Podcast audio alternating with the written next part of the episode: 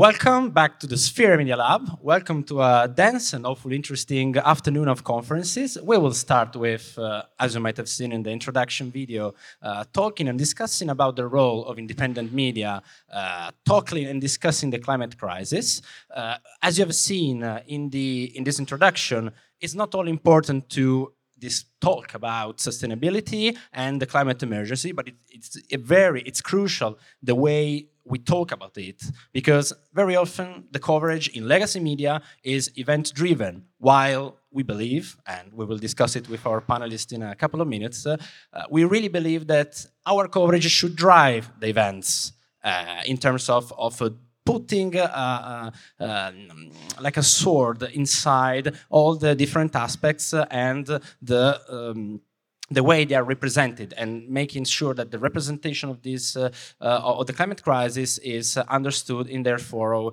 and multiple aspect. I'm Giacomo and representing VD News, uh, which uh, also produced this video, and I'll be pleased to moderate this panel. And uh, we are also pleased to have Sarah Frères from Imagine, journalist of in Imagine Demain Le Monde and the president of the Belgian Association of Journalists of the French part um, Sarah Leveaux, uh, co-founder and journalist at Engrenage from France. Afsaneh Angelina Rafii from Icarus, founder and uh, editorial director of uh, the Icarus Complex. I would start, kickstart actually the discussion by, with uh, Sarah. Um, our media have quite a different uh, uh, take, employ quite a different take on sustainability, and uh, uh they employ a different light of um, of viewing the topic. When I studied a bit about um, Imagine Demain Le Monde, I noticed that the way you cover local news uh, fundamentally makes it a handbook of sustainability and a handbook of how the climate crisis can be governed also at a local level and by citizens how do you find your space in the in the media in a very noisy media context uh, with your uh, positioning and with your perspective? Uh, can you hear me? Yes. Okay. Uh, hi. Thank you, Giacomo. Um, is this the moment where I'm supposed to show? um, how do I find the space? Well, when you look at the general uh, media coverage of the climate crisis, um, there is a recent study that showed that the environmental crisis by the media is covered over a large scale of time. So generally, the media will talk about what's going to happen in um, uh, by the end of the century or two degrees away from now, this is going to happen. And this is very far away from the people. It's like I would write about, oh, maybe in Belgium, 50 years from now, there will be a war. Okay, so what? You know, it's very far away. So I think one of the ways to cover the climate crisis is that, oh, you actually can see an example of the of uh, what we do is to cover local story, but with a that have a global scale um, scope, let's say. Um, and so this is one uh, example of um, of what we're doing. We've been covering loss and damage linked to the climate crisis, which is which is happening everywhere um, in the global north and in the global south. Um, and so this is an example of how you can cover something that is local but it, that is happening everywhere. And so, what what struck me when I did this piece of stories um, is that what I heard in Lapland, I heard the very same sentences in Senegal, in Nepal, in Belgium, and so this is how you can illustrate a yeah global crisis and and link people uh, in between themselves. Basically, rec recreating the global village, but with a very vertical topic. Yeah. To yeah. a certain extent.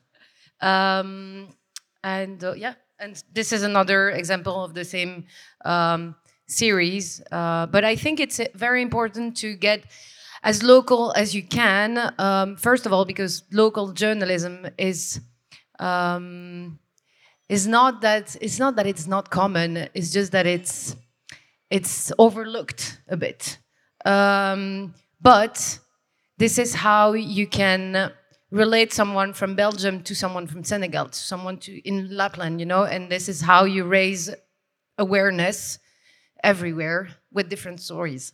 if that, if that makes sense. Maybe uh, each own, uh, each country, each population, each uh, geographical context maybe has its own, uh, um, let's say, peculiarities, but we are fighting the same crisis. And it is very important not to just focus on the news of the disaster, but what does that disaster mean? How to sort it out?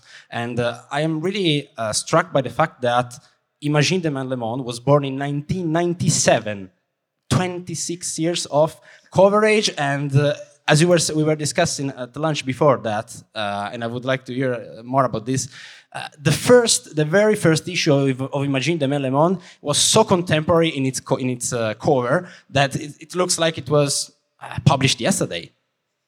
Yeah, it's it's it's true. Um, actually, 27 years ago, one of the first cover of Imagine was about sobriety a, a, concept that is very discussed in the general media now.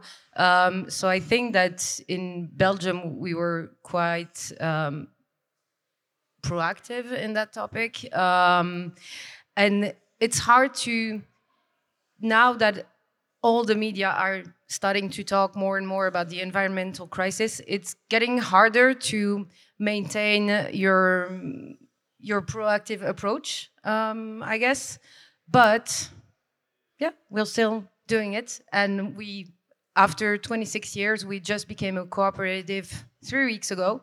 Um, and so I think that it's also good to renew the way you cover, renew the way and the formats. So we've been a, me, a paper media for 26 years, but now we, we're trying to do uh, digitalization and podcasting and so on and so forth. Um, but yeah, that's also part of the renewal, I guess. and, and hopefully will open bright perspective also further uh, spread and over of, of um, the content you uh, you do thanks for this uh, nice introduction about Imagine. Uh, next will be Afsaneh, uh, which uh, with a slightly different take. I really. Um, I really pledged about and commend on, um, let's say, in terms of the approach of, of, of, of your media, of Icarus Complex, the fact that uh, you're able to both mix slow and abstract reflection. So you would say, we could actually call it socio-political, socio-economical political reflection with uh, clear call to action. It's time to act. It's time to act this way or to follow this, uh, let's say, research guidelines, for example. And how do you manage to merge these two, these two souls? We can also see a video about that. Okay, so should we see the video first? two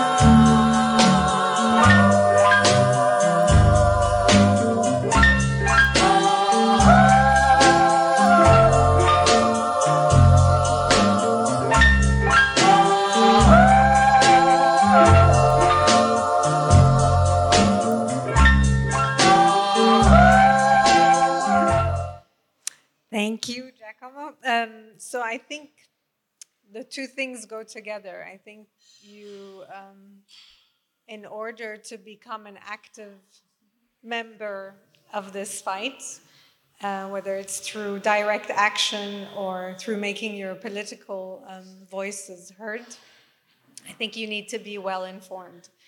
And um, in that context, it's important for us to be sort of above um, the tendency we see um, generally in media, which is directed through um, left versus right uh, ideological narratives. Um, especially for the climate crisis, I think it's important to stand above that um, and and really inform yourself thoroughly ab about um, the issues. So we try not to take position, but to really present a holistic view, and also um, present stories that uh, connect you to uh, local activists who are taking things in their own hand um, in hoping that that will inspire um, the reader.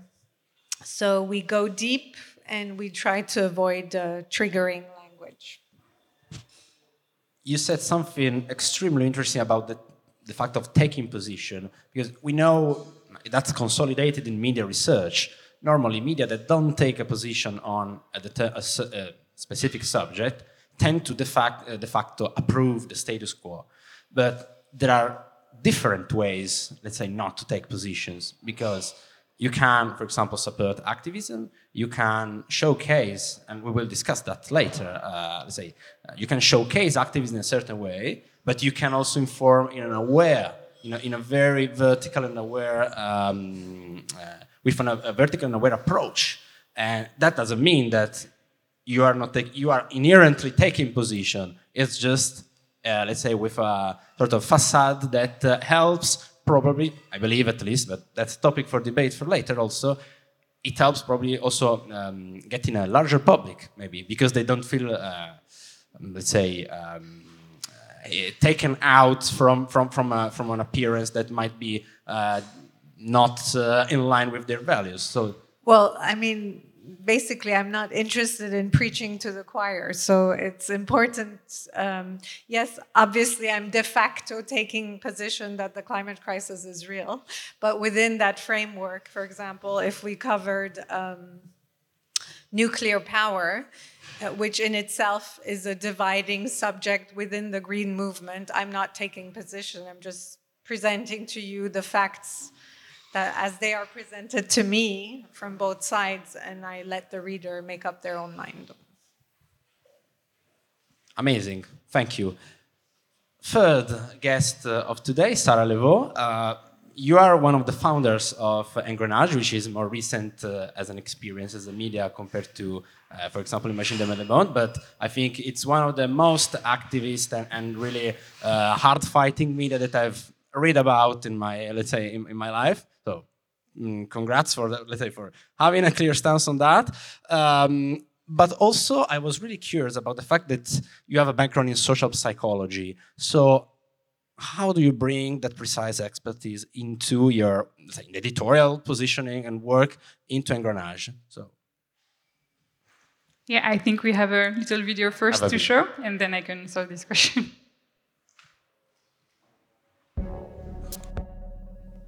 Ça fait déjà deux ans qu'à travers Engrenage, nous vous emmenons au cœur d'actions militantes. Deux ans que nous vous informons sur les enjeux de la lutte écologique. Et surtout deux ans que nous vous proposons de partager une vision commune. Celle d'une écologie qui ne s'arrête pas seulement à une prise de conscience des actions individuelles. Nous sommes convaincus que l'information est une première arme pour lutter pour un monde plus juste. Aujourd'hui, résister, c'est vital. À travers nos images, nous vous immergeons au cœur des luttes locales.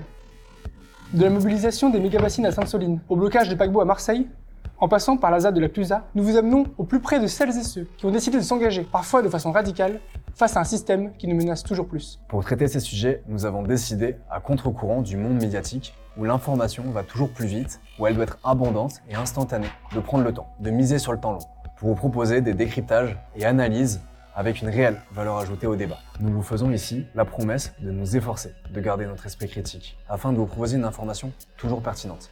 Engrenage est porté depuis des mois par une dizaine de journalistes, photographes, vidéastes et designers, toutes et tous bénévoles au sein d'une structure à but non lucratif. Notre équipe s'est donné comme mission de réaliser un journalisme dit à impact, en diversifiant notre audience et nos moyens de diffusion au travers d'une newsletter et d'un site web. Mais aussi en portant de nouveaux projets, comme des reportages et des enquêtes, plus complets, tant sur le fond que sur la forme.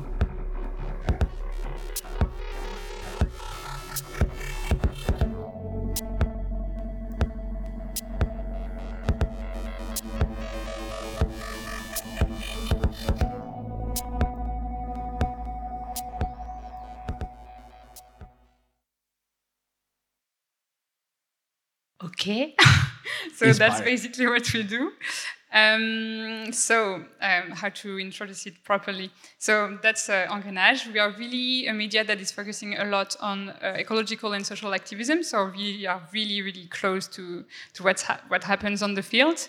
Um, so, concerning the question of social psychology, just as a little reminder, and I don't know if you know about it as well. That is a scientific field that is between psychology and sociology. So basically, we are really focusing on people and also on group and group interactions. So that's really something that helps um, understanding how our social environment, which is composed of other people, like groups and social norms, like everything that is surrounding us, really will influence the way we think, the way we act, like uh, our behaviors, and the way we feel. So um, basically, from that, what we study would be like stereotypes, discrimination, like all the topics that you could imagine that is kind of people related and also like group related. So as a, with a kind of a, a view with a social, like a focus on social uh, questions. And so we are really focused on group dynamics uh, and all the stuff that you could imagine. And what really helps in the media is that we started with a, a lot of interviews to really just not come up with an idea and say like we want to do that like uh, ecology is a subject that is really well addressed today or at least a lot and we can see it with uh, other media that exist already and the question was uh, just to kind of do a bottom-up um, approach and see what are the needs on the field from the people that are really like just acting for what will real and is already uh, arriving today, like climate emergency is really something that we have to address. And the question was how we just uh, start with what people need. And for example, what I study is uh, social representation, and it's really like psychology in general, like social psychology and sciences in general, is something that we really forget all the time, like uh, politicians and just like in media as well, like not generally, but still a lot. And we have a lot of knowledge about how people interact, how it works, and how media will influence like public opinion. And as we see in so many like countries, there are just an influence of media that is so big, and like the big media are obviously just uh, owned by people uh, that are really that just wish to keep the how we're, the the world work to today and just like keep the, their interest uh, uh, on the top. So yeah, the question is just like using uh, knowledge that we have in social sciences and sciences in general to really address uh, this topic properly with methods and knowledge from those fields. I would say. So it's a, it's a, it's a consistent approach, I would Yeah. say. Like it's both like the method and also like the knowledge like how do the discrimination work so we can understand it not to be like so much biased by it in the media as well like a lot of things that we can use at, as tools to be like more efficient as human to really cover it like more properly like properly and and in a more accurate way from what we know from uh, social sciences Thanks. It's uh, I'd say absolutely curious to let's say to learn how to bring say different sciences into into media, which are in the end medium is the message, but the message is made via a lot of uh, different contributions. Uh, you of course mentioned activism uh, in your reply, and uh, I think this could be the the, the great way to start uh, uh, an horizontal question, a question for to all of you. How do you report on activism? So how you do you cover activism in your specifically in your uh, in your media? And uh, I would say, uh, as uh, integrating that, how do you manage to, to stimulate, in your opinion, uh, emotional reaction from your from your public? You know, reaction to enable action. Maybe Sarah. Um, yeah, so in every issue we do cover activism. Um, we organize the, the magazine in a way that, now let me start over. When you see a newspaper, you have the politics section, economy, society, sports, uh, so on and so forth. We organize things differently, so we call it like a territory. So you have on the volcano where we would talk about uh, social critics, uh, activism.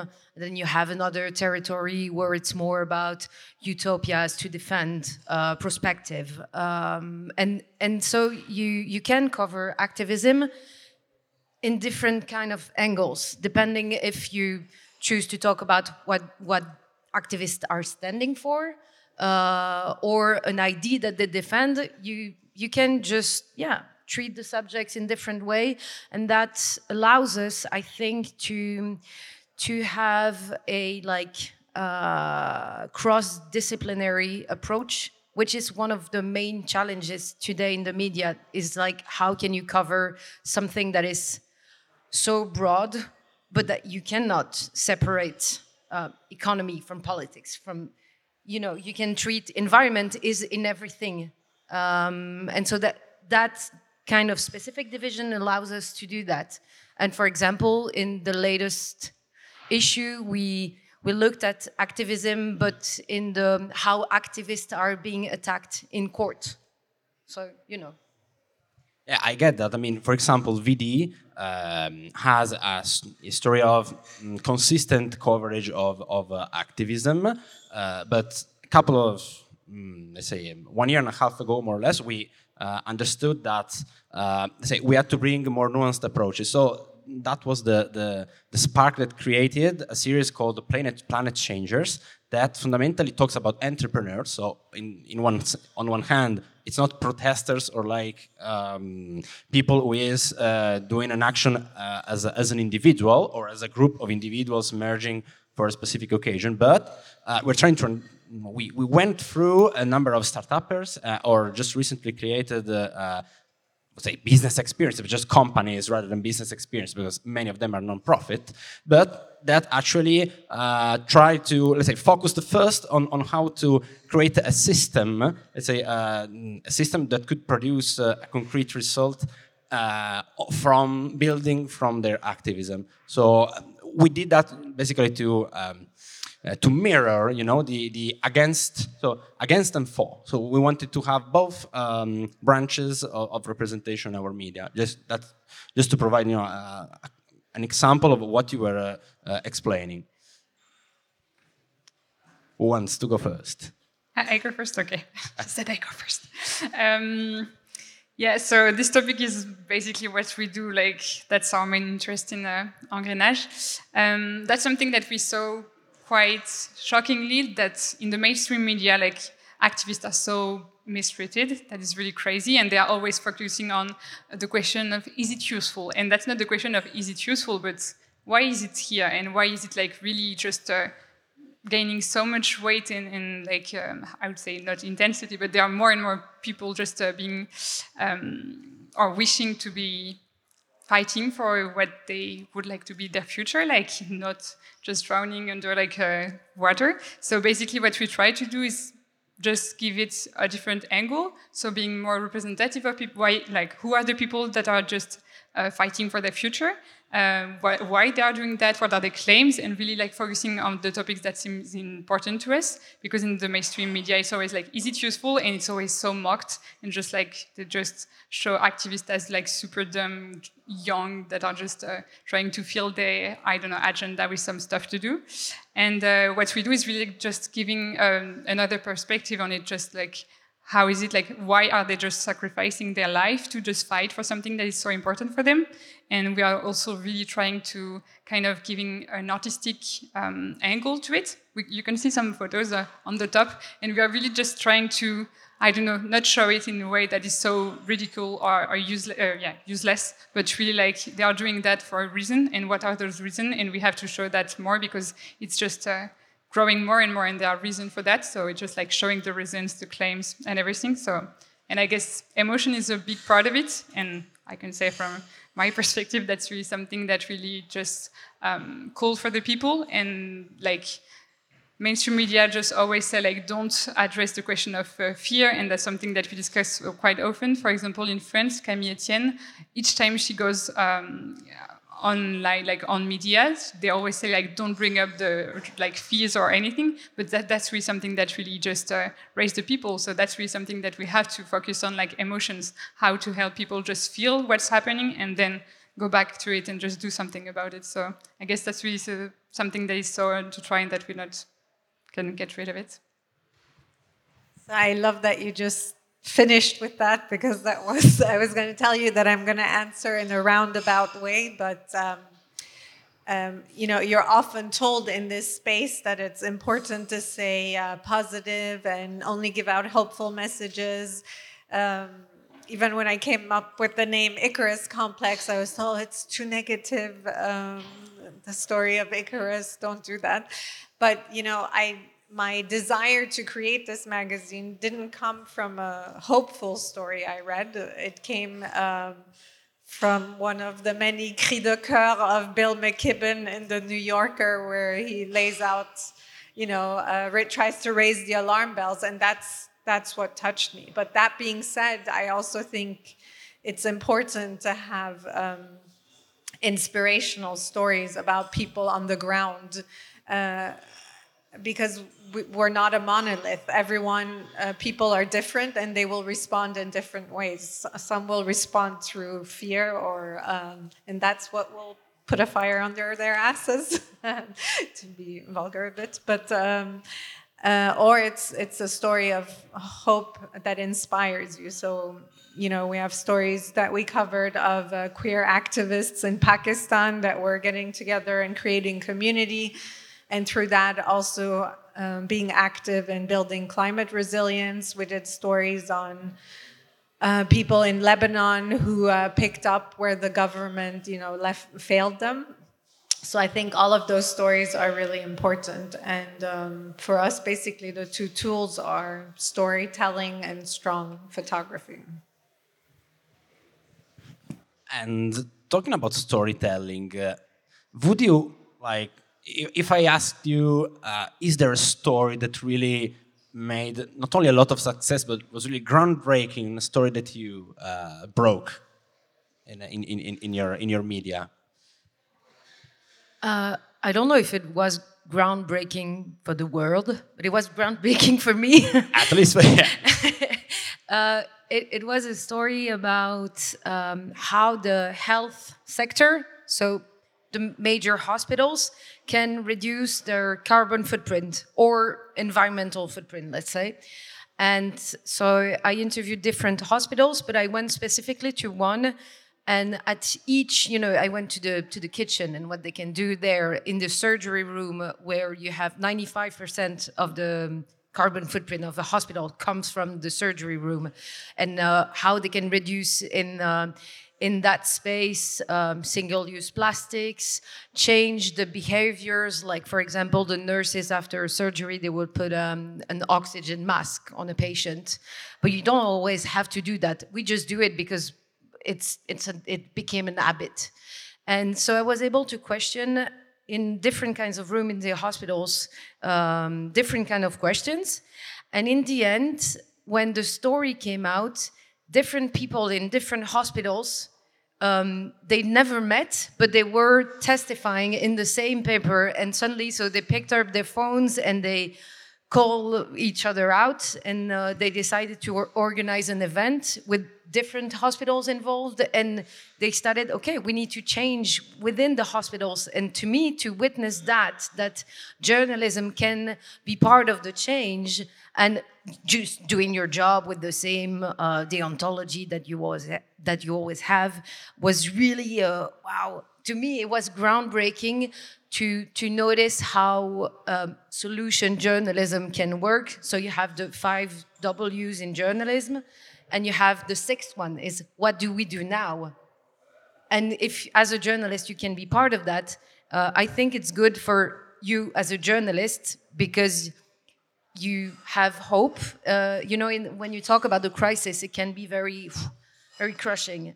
Um, but also for the readers, because it's not it's not all good or all bad. Uh, yeah, it's just constructive. So that's that was groundbreaking. That, that, that's quite groundbreaking, actually, because it, it, it, really breaks, let's say, a, a, status quo on the ground, and you basically you were able to trigger. Uh, I'd, say uh, an, an, incredible community cooperation. Any groundbreaking example to bring to the fore?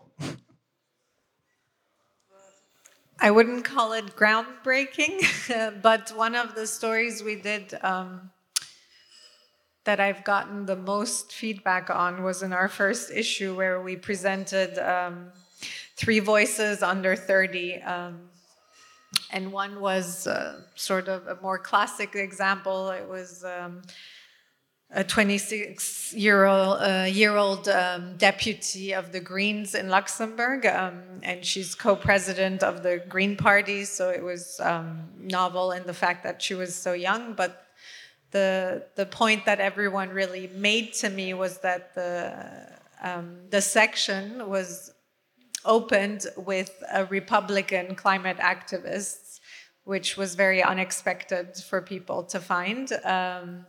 And uh, his name's Benji Backer. He's this young activist who created an association um, at his university in the US, and now he has branches all over universities uh, in the US for for uh, kids who are conservative leaning but who still believe in the climate crisis and want to be active in it. Yeah, mine is more like on the on the field once again. Um, I didn't go there, but uh, a lot of our journalists went to Sainte-Soline in France, so it was kind of a really massive and violent um, event for uh, climate uh, and ecological activism, and that's something that was like we were really shocked about seeing on the on the field how just uh, fighting for our future for ecology really shifted so drastically in a way that uh, police are really like becoming and yeah just being more and more like repressive and also like uh, the, the politicians and the states and that's something that we are really just so much shocked about each time even though it's just getting just kind of normal now. And i guess just seeing how i kind of saw like ptsd symptoms at some point in the, some of the journalists that were just really confronting to such a violence that they would not imagine before just going to something that had to be peaceful at first, but uh, ended up being so violent uh, against uh, the citizens. Also, there were child children and everything. So it was uh, kind of um, interesting, not in a good way, to see how things are shifting in regarding like uh, yeah ecological activism on the field. And I guess uh, it was kind of a um, a realization to say like yeah there's a lot to do and the more they try to repress what we are not not we but what the people are doing the more it means that there is something happening behind it so i guess uh, it's more about just seeing how it happens on the field to see how we have to react as uh, media regarding this uh, repression it's also like a, learning process i would say you know mutual learning process which is i believe also in the development of our young or more consolidated story as media talking about uh, climate change. It's, uh, it, it's really important. For example, uh, we learn a lot about uh, our, I believe uh, I asked to, to our VD colleagues, but it's, it's the most viewed, um, uh, the, the, to live with the least possible is still the most viewed content of VD, right? Okay, so like that we would quote that because we understood that people was interested to alternatives um, to a, let's say widely commercial world where you actually you live in towns, you uh, buy materials, uh, you, you live with things that you buy and not uh, you don't produce. And we try to basically uh, contact and uh, investigate with some people who mm, try to with with different degrees of, of uh, abandonment, say, of abandoning the, the, the cities how to live with the least possible. So some people just refuse to buy stuff. Some people actually went to a uh, almost hermit uh, and, and this full self-production. Uh, but we were surprised by the reception that this uh, video, this uh, short documentary had, because like it was like people was just looking uh, what to learning how to switch to something alternative, which you would see, okay, this is a more, can also be a general topic, but that's really about sustainability because it, like more aware uh, behavior in that regard, which is not encouraged at all, I would say, in general, uh, would definitely help to um, support more virtuous circles of, um, let's say, of um, production in, to some extent, and in any case, eh, of uh, mitigation of the excess, the extra production uh, in general in the business world.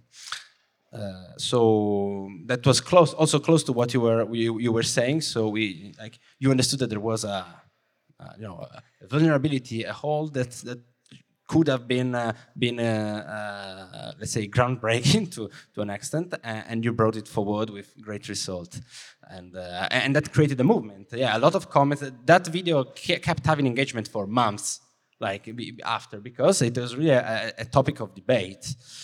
Um, amazing. So I think we are close to the end, but before going to the last question to our uh, panelists, uh, I would actually give the floor for any curiosity and questions from the public, if you have. Yes. your name and question, please. Hi, my name is Cici. Thank you so much for the discussion. Uh, I actually have a question to you, Sarah, from Engrainage. Um, so I come from an activist background, and I'm currently um, reorienting my studies to journalism because I come from an activist background. But I feel like in university they really try to to put a big split between being an activist and being a journalist. And for me, it's in a inner struggle because it's the same thing. Like I want to talk about the issues that I care about, and that's why I want to talk about them. Um, and I feel like in your media, it's very much. Um, I mean, you're activists because you're there and you're only portraying, I guess, um, activists. You're not necessarily going to, uh, I don't know, big NGOs or big companies and giving the floor to them. And so, how do you deal with this? And do you have a lot of critics about this that you're too biased? Or yeah, thank you. Thank you for your question. It's super interesting, and that's a subject that we address quite often in the media. Um, I'm, I, I, would not say a big fan, but I really love what uh, Alice Coffin said about uh, being like. That's my perspective. I'm not engaging the media in, in this, but uh, from my side, it's really always the same question. Like in research, we have the same question. Like you cannot really be like separate the person from what you do, and there is always a part of subjectivity. And I'm speaking as a future psychologist and also um, as a journalist and everything you have around it. Um, the question of objectivity that we have in media is, from my side, something that is really uh, something that we inherited from patriarchy and capitalism and everything. So it's a neutrality that is set up on white male that are just like kind of ruling the world today. So from my side, it's really something that obviously you can teach as being neutral, but it's not really representative of the realities. And what I love in what Alice Coffin said about it is that obviously if you just assume your position in that, then it's super interesting because you can just say like, yeah, that's the way I position myself, the, the, the values I have. But in reality, you can never just split with that because you always have your subjectivity in what you're doing. So you can just be aware of it and just like kind of say it out loud if you really need it and then be able to say like that the information that, that i have. And there is a part about kind of neutrality or objectivity about fact like for example scientific fact or numbers or i don't know. And even with that you can kind of play with it. So it's always like like for me it's not really the way i would approach it and i will not criticize like every journalism uh, training that you could have but it's never possible to just split up everything. And like this neutrality is like super representative once again of the world that we are living in. So, and I guess it's easy from journalists to say that because it's often like male that are white and just uh, leaning in all the privileges that we, they have in society. So, and I guess like in the media, we try to just kind of uh, take a step back from what is happening to just like not have our personal like opinion in it and just keep a tone that is kind of still um, about inform information and informing people and not being like too um, how do you say, like leading to uh, like people to just uh, go and fight on the field, but just like giving the information, but still have kind of an angle that is trying to fight for what is not done in mainstream media, which is like uh, just mocking what's against activist activist people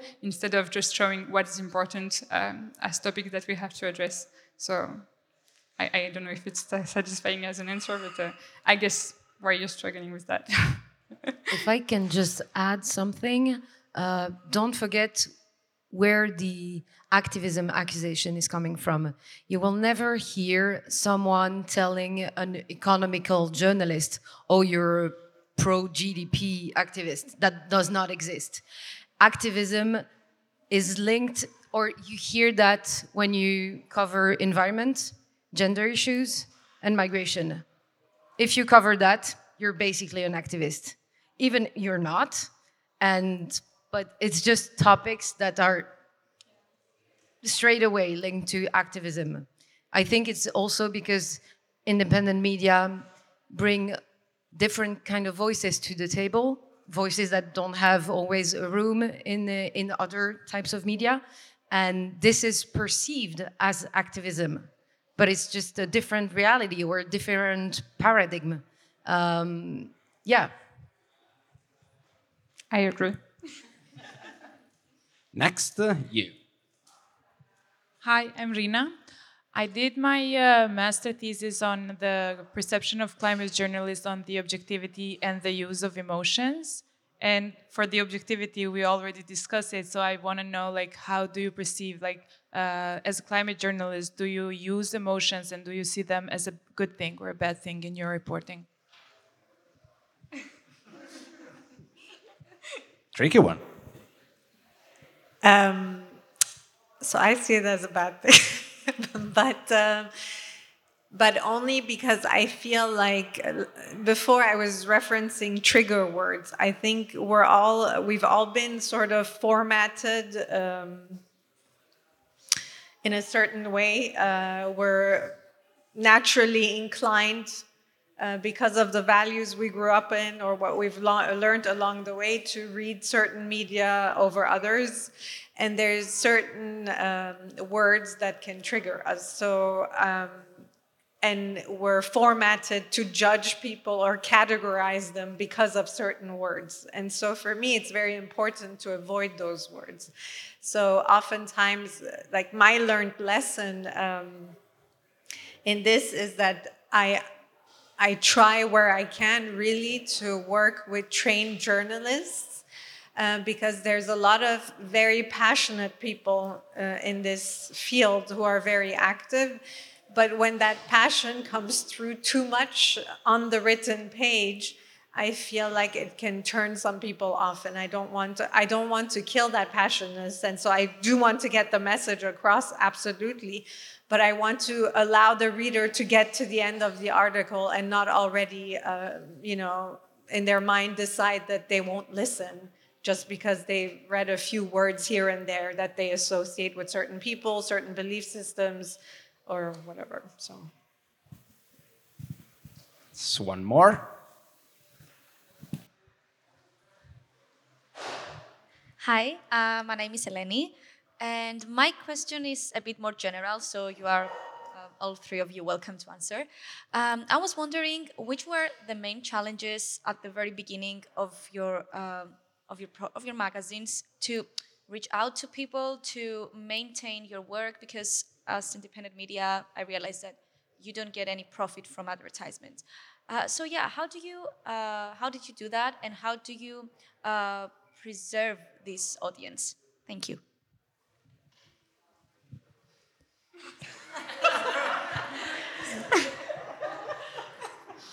what is the origin of the word? Um, from what we learn at um, our trainings, no, like from our side, we don't have like a big community or big public, but we just kind of interact with the public that is really specific to what we are working on. So I think we have kind of a really good enga engagement in our kind of, I would not say community, but the people that are really following our work. Um, and I guess it's always like a question of just focusing or targeting the people that you're just speaking to, and that's always the same question.